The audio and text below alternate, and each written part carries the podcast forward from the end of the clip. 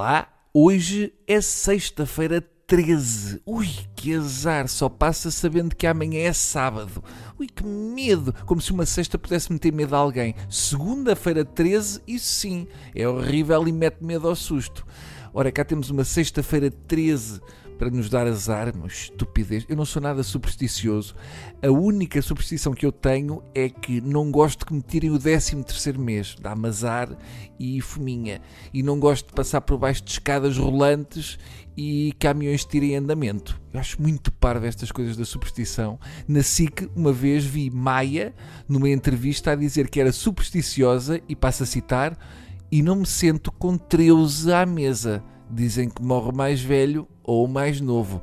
Pois, se ela acredita nisso, sabe que ou morre ela ou as maminhas dela. E dizer 13 é coisa para ter 29 anos de azar.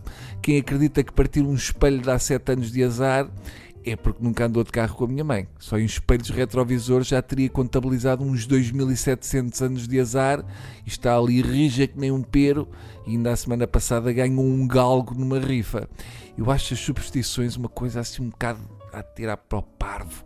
O cúmulo seria uma sexta 13 de maio. Imaginem se o 13 de maio tem calhado uma sexta. Nossa Senhora podia não ter aparecido por ter confundido a Lúcia ao longe com um gato preto.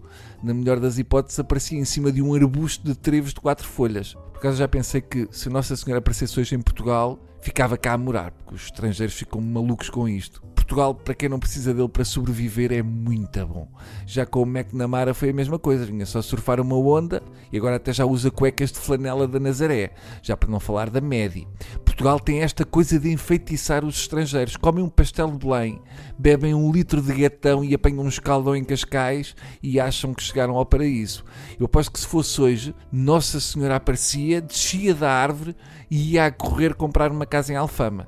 Ou então Nossa Senhora podia ir partilhar a casa com a Madonna. E finalmente a Madonna ficava a saber o que é uma virgem. Eu aposto que a Virgem Maria ia ficar chocada com o preço dos arrendamentos. Neste momento estão a pedir mil euros por mês por um pequeno estábulo junto à estrela.